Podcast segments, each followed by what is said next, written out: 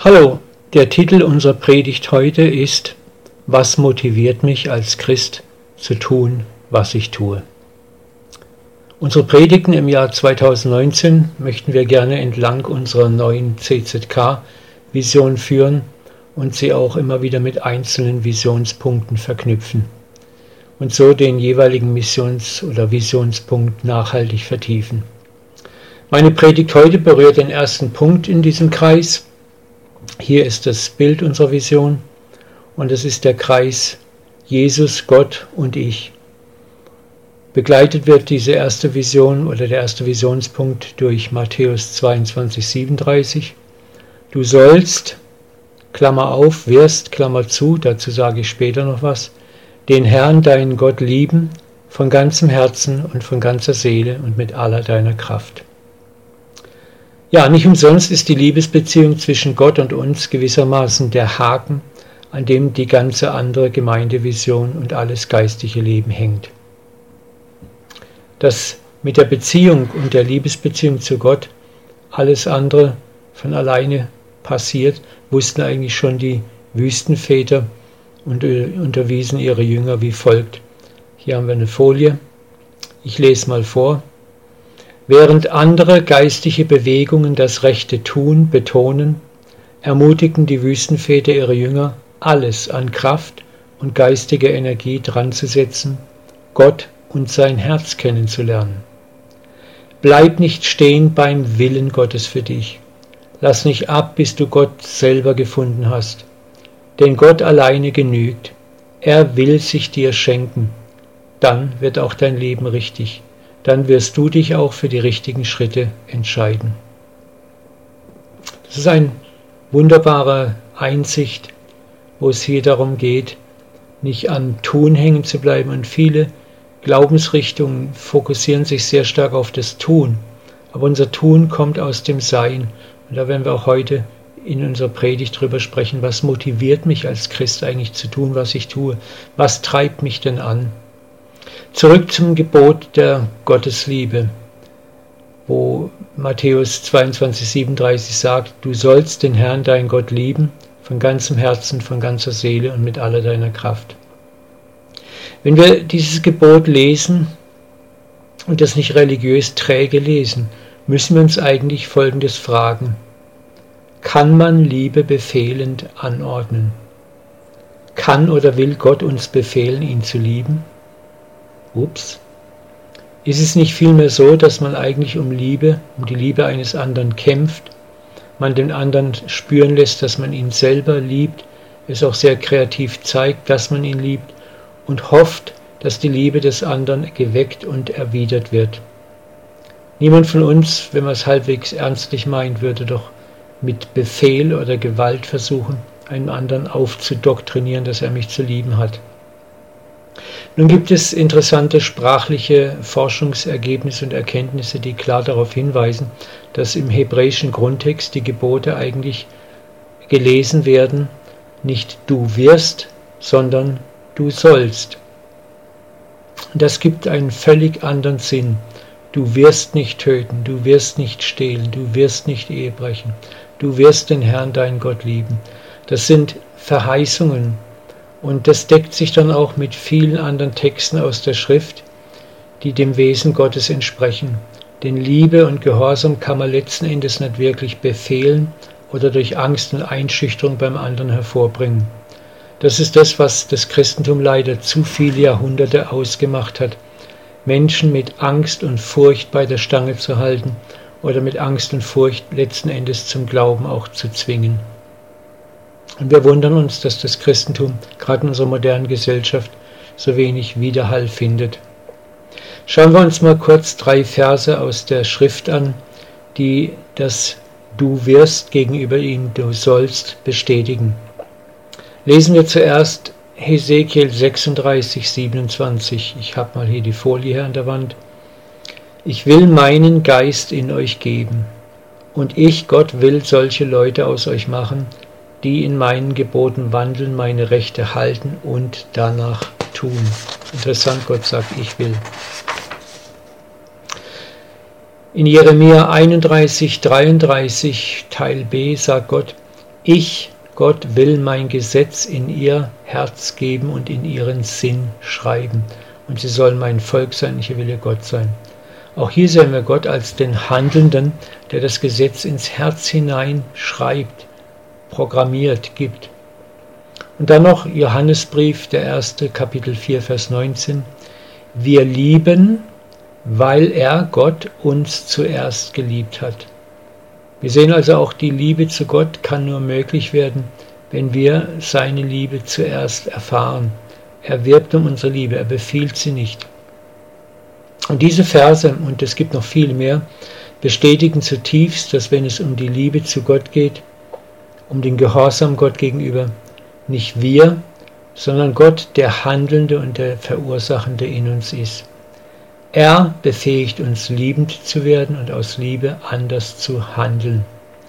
Und das führt uns noch einmal zu der Frage, wie gewinne ich die Liebe und Hingabe eines anderen?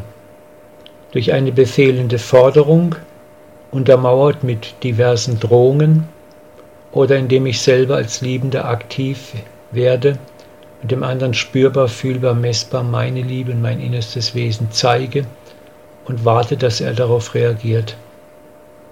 Ich kann, wie gesagt, nur nochmal sagen, in weiten Teilen ist es die traurige Geschichte des Christentums bis heute, dass wir uns eher der ersten Variante zugewandt haben, nämlich fordernd und drohend das Evangelium zu verkünden fordernd und drohen, auch Gottes Forderungen an die Gläubigen weiterzugeben und Gehorsam einzufordern. Es ist das sogenannte Ja-Aber-Evangelium. Ja, Gott liebt dich, aber. Das Evangelium ist schön, die ersten fünf Minuten, bis das Kleingedruckte nachgereicht wird. Das ist nicht das Evangelium, so leid es mir tut. Deswegen hat meine Predigt heute auch das Thema, was motiviert mich als Christ zu tun, was ich tue.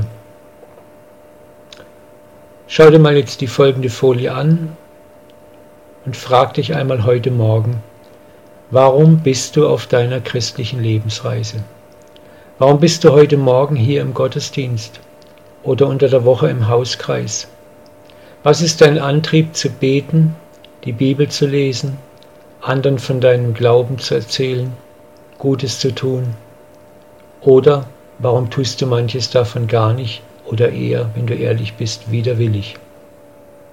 Versuch einmal diese Frage so ehrlich wie möglich zu beantworten.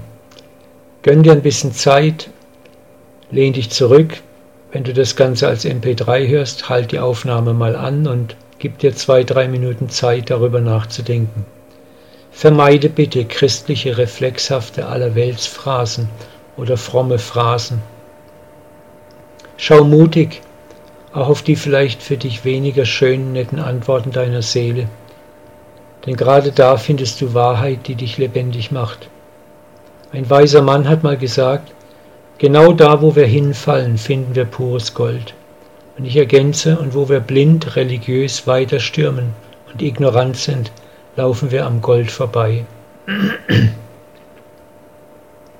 Wenn wir ehrlich sind, gibt es neben begeisternden Zeiten in unserem Glaubensleben auch die Abschnitte, in denen wir merken, dass unsere äußerliche Motivation, christlich zu agieren, auch Schatten hat.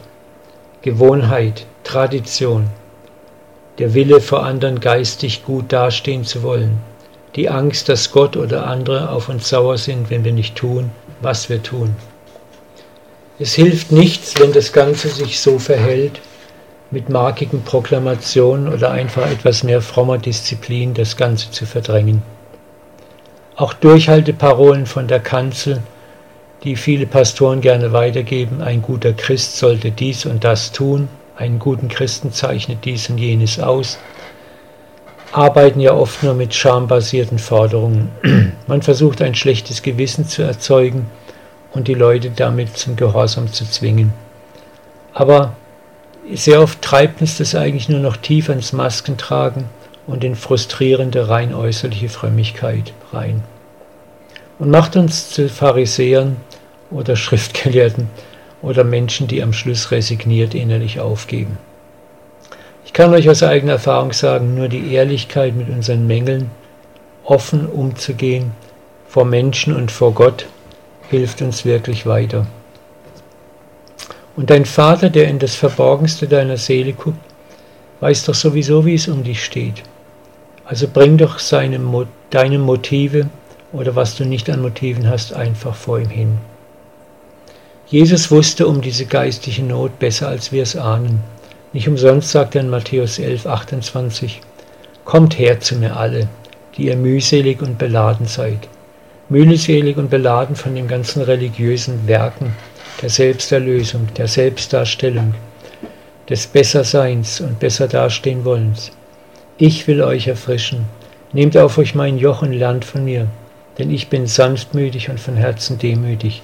So werdet ihr Ruhe finden für eure Seelen. Denn mein Joch ist sanft und meine Last ist leicht.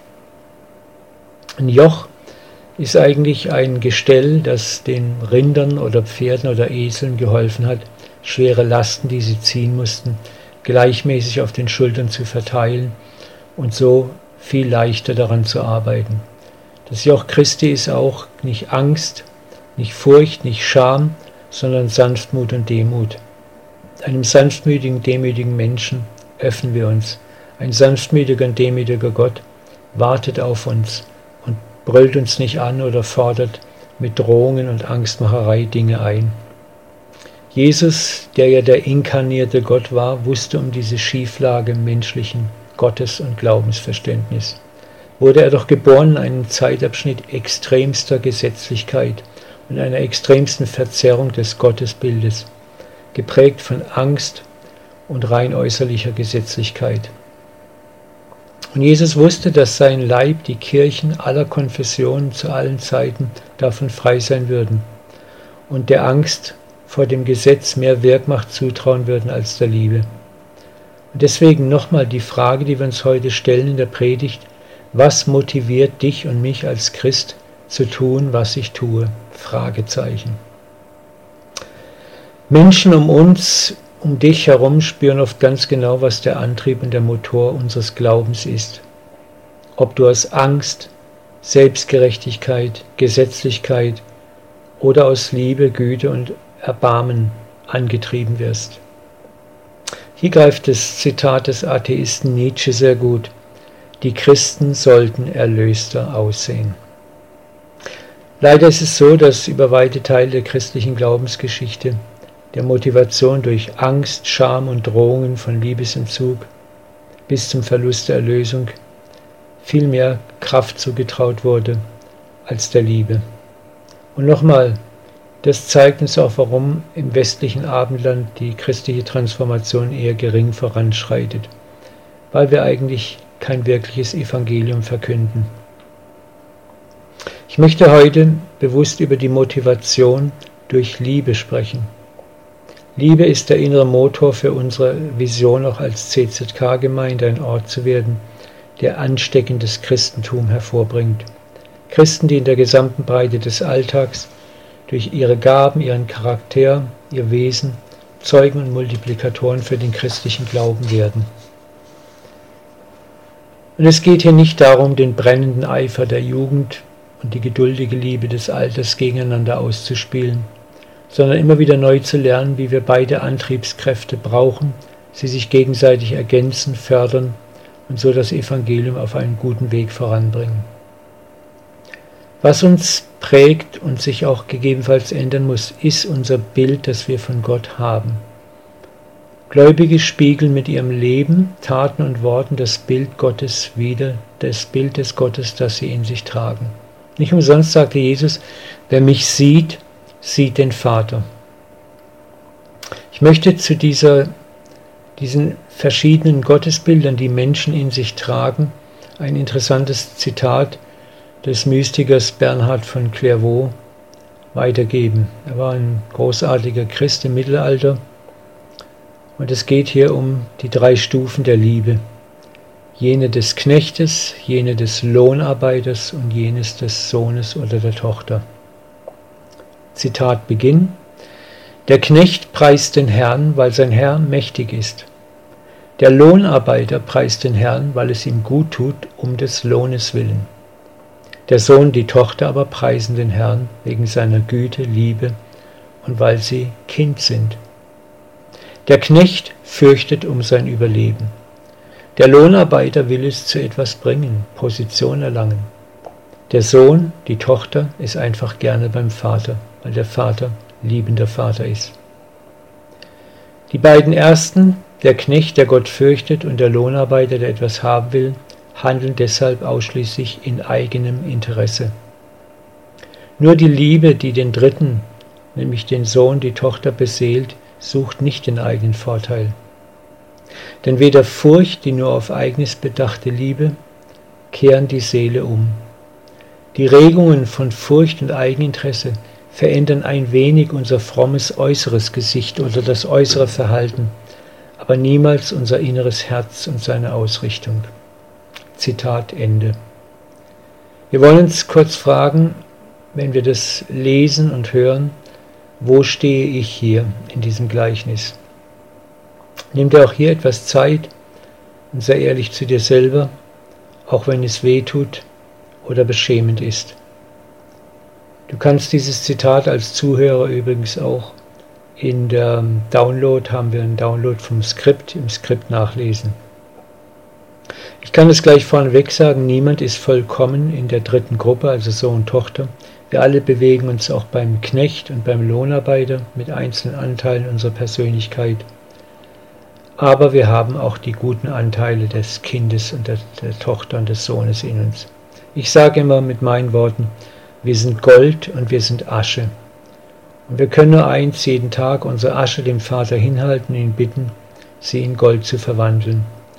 Wir werden niemals sündlose Heilige, sondern werden unser Leben lang vertrauen müssen, dass er unsere Gerechtigkeit ist und dass der Vater auch durch unsere Schwachheit durch uns wirkt, mit uns handelt und aus uns heraus strahlen wird, so dass wir auch sagen dürfen, wer mich sieht, sieht den Vater.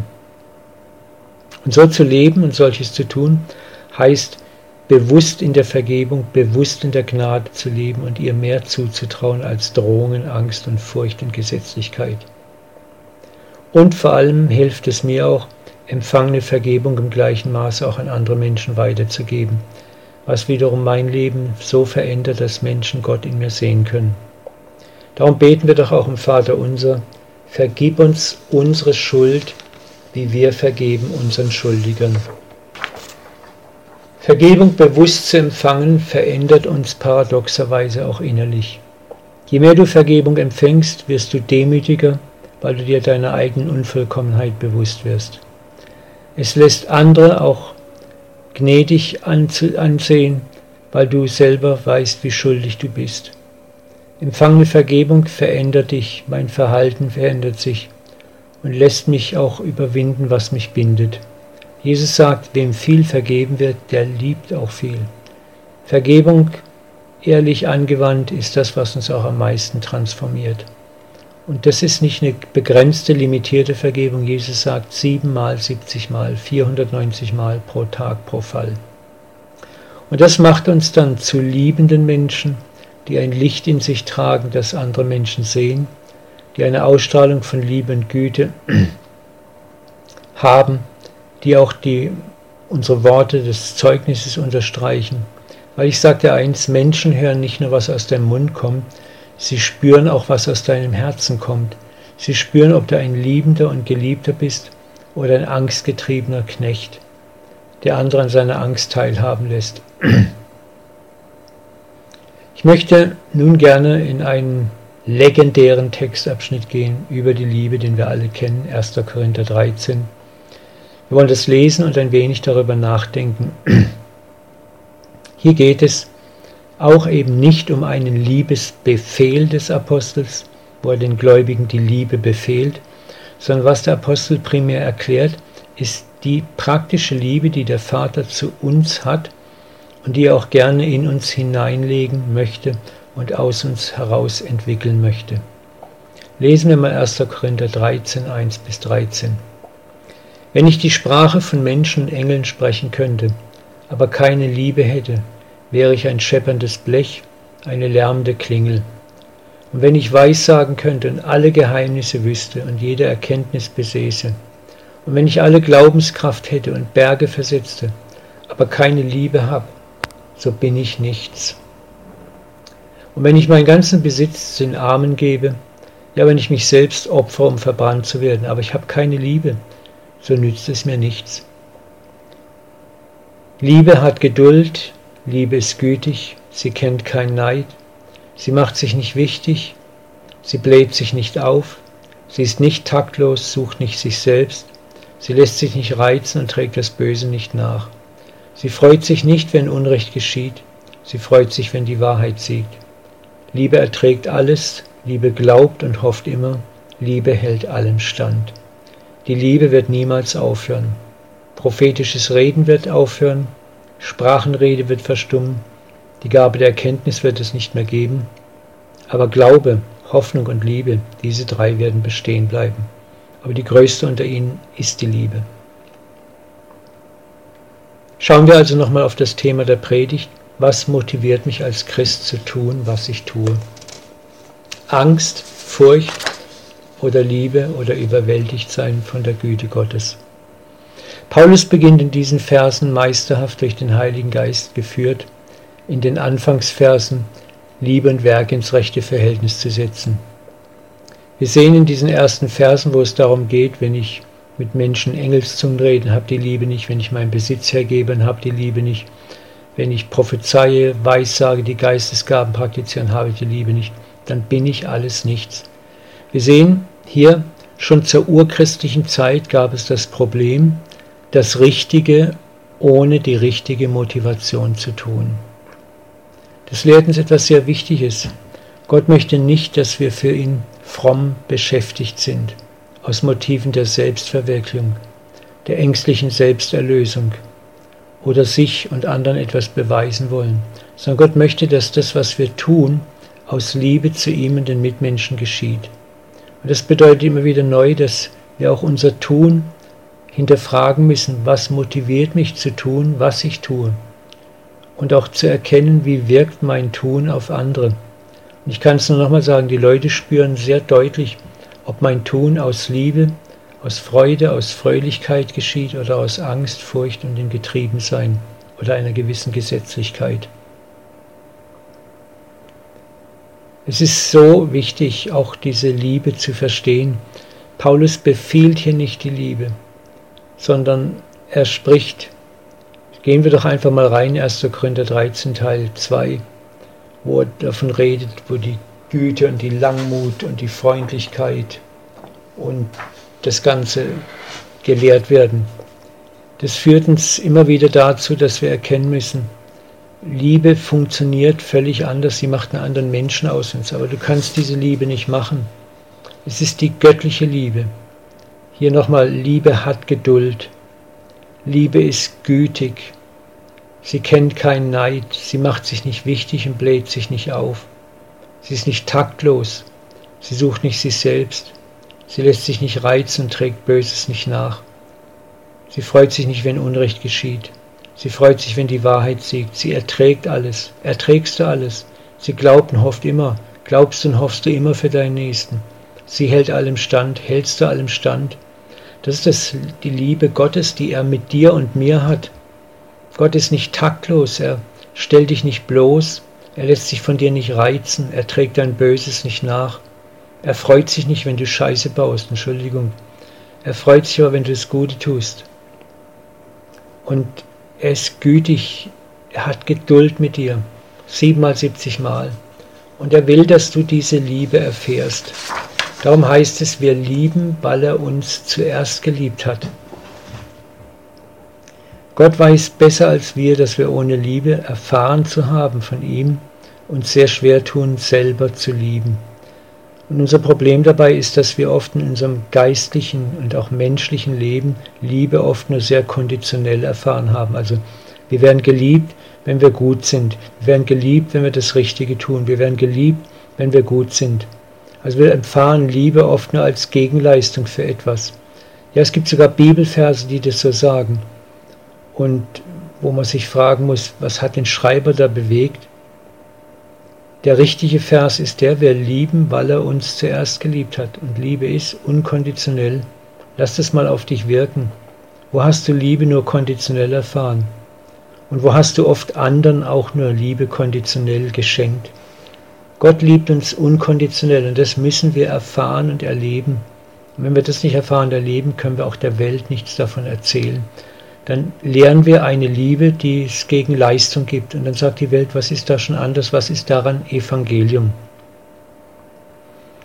Und das hat dazu geführt, dass wir der Welt eben Gottes Liebe nur konditionell dargestellt haben, also mit Bedingungen verknüpft haben und ein verzerrtes Gottesbild geschafft haben. Darum ist auch der Grund, warum die Bergpredigten die Feindesliebe so äußerlich geringe Bedeutung im christlichen Leben haben, weil wir es einfach ignorieren. Gott möchte aber, dass wir Liebende sind und dass das, was wir tun, wir aus Liebe tun. Und um dahin zu kommen, brauchen wir Zeit und Geduld mit uns und mit anderen und müssen im Kleinen anfangen zu lernen. Kommen wir zum Schluss. Woran ist der Vater interessiert? Welche geistigen Früchte sucht er in uns? Was ist die Hauptantriebskraft in unserer Gemeindevision, sie zu leben? Sucht der Vater schnelle, nur oberflächliche und äußerliche Erfolge, die sich darin äußern, dass wir ängstlich, eingeschüchtert, äußerlich bestimmte Regeln und Verhaltensmuster befolgen, während unser Herz eigentlich ganz woanders ist. Und unser Motiv zu gehorchen ist eigentlich nur die Angst vor ihm, die Angst vor Strafe, die Angst vor Liebesentzug.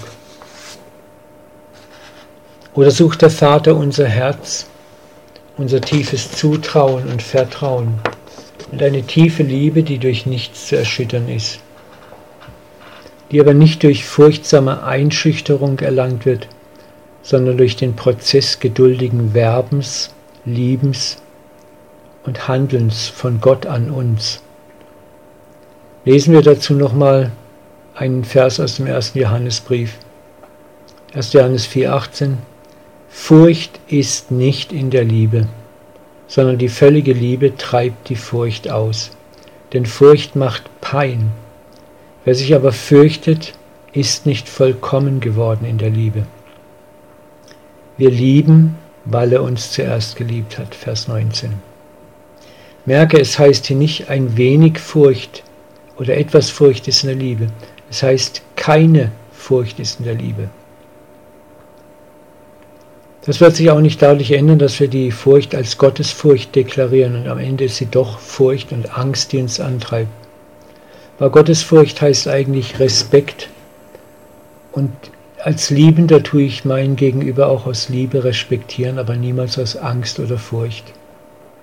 Was mag Johannes, den Apostel, bewegt haben, schon damals der jungen Gemeinde, diesen Hinweis auf die gegensätzlichen Kräfte von Furcht und Liebe zu geben?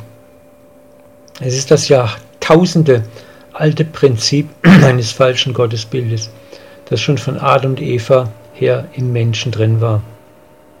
Wir wissen nicht, Gott lief vor Adam davon, sondern als Adam gesündigt hatte und Eva, rannten sie in den Wald und versteckten sich, rannten sie in die Büsche und machten sich aus Feigenblättern Schürzen, um sich auch dahinter doppelt zu verstecken, basiert von einem falschen Gottesbild der Furcht und der Angst. Sind sie weggelaufen, anstatt zu ihm hinzulaufen und seiner vergebenen Güte zu vertrauen. Ich sage es immer wieder, das ist meine persönliche Meinung, aber ich glaube, wären Adam und Eva zu Gott gerannt und hätten gesagt, hey, uns ist der und der Mist passiert, es tut uns echt leid. Ich glaube, 6000 Jahre Menschheitsgeschichte wären abgekürzt gewesen. Das ist das, was Johannes sagt im 1. Johannes 1.9. So wer bei unsere Verfehlungen bekennen, so ist er treu und gerecht, dass er uns die Sünde vergibt und reinigt uns von aller Untugend. Römer 11, 29. Denn Gott nimmt seine Gnadengeschenke nie zurück und bereut seine Berufung nie. Und so möchte ich dir auch Mut machen. Komm, so wie du bist, mit deinem Gold und deiner Asche zum Vater. Bitte ihn jeden Morgen, dich zu gebrauchen. Bitte ihn und hilf, dir zu helfen, dass das, was die Motivation ist, warum du etwas tust, Liebe ist. Hilf dir auch selber aus, aus Liebe getrieben zu agieren. Und wo es nicht der Fall ist, dann lass es lieber sein. Und wo du es noch nicht kannst, bekenne deine Verfehlungen. So ist er treu und gerecht, dass er uns die Verfehlung vergibt und reinigt uns. Es ist interessant, nicht du verbesserst dich, nicht du reinigst dich, Er reinigt dich. Das ist ein Prozess. Darum redet Jesus von siebenmal, siebzig Mal vergeben, 490 Mal. Gott weiß, dass wir Zeit brauchen, um von manchen Dingen frei zu werden. Und da, wo du versagst, wieder und wieder, denk dran, Gott nimmt seine Gnadgeschenke an dich nicht zurück. Er wusste genau, wen er sich angelacht hat, als er dich gefunden hat. Und Römer 11, 29 bezieht sich auf Israel. Und der Bund mit Israel war immer unilateral. Israel hat sich so oft versündigt und Jesus und Paulus und die Propheten sagen immer wieder, ich werde meinen Bund mit Israel niemals brechen. Und wir sind eingepfropft in diesen Bund, hineingenommen in diesen Bund und partizipieren an der vollen Gnade. Gott wird auch seine Gnadengeschenke niemals von dir zurücknehmen. Und nie wird er bereuen, zu dir Ja gesagt zu haben, egal wie schwach du im Moment bist. Komm immer wieder zu ihm hin Bekenne immer wieder deine Verfehlung, dann ist er treu und gerecht, dass er dir vergibt. Und er wird dich reinigen und immer mehr umgestalten in sein Ebenbild. Amen. Lass uns noch im Gebet etwas Zeit vor Gott verbringen und ich möchte auch hier dir nochmal ein paar Fragen geben, die du vor Gott in deinem Herzen, vor dem Vater bewegen kannst. Wo hast du Furcht oder noch Angst vor Gott?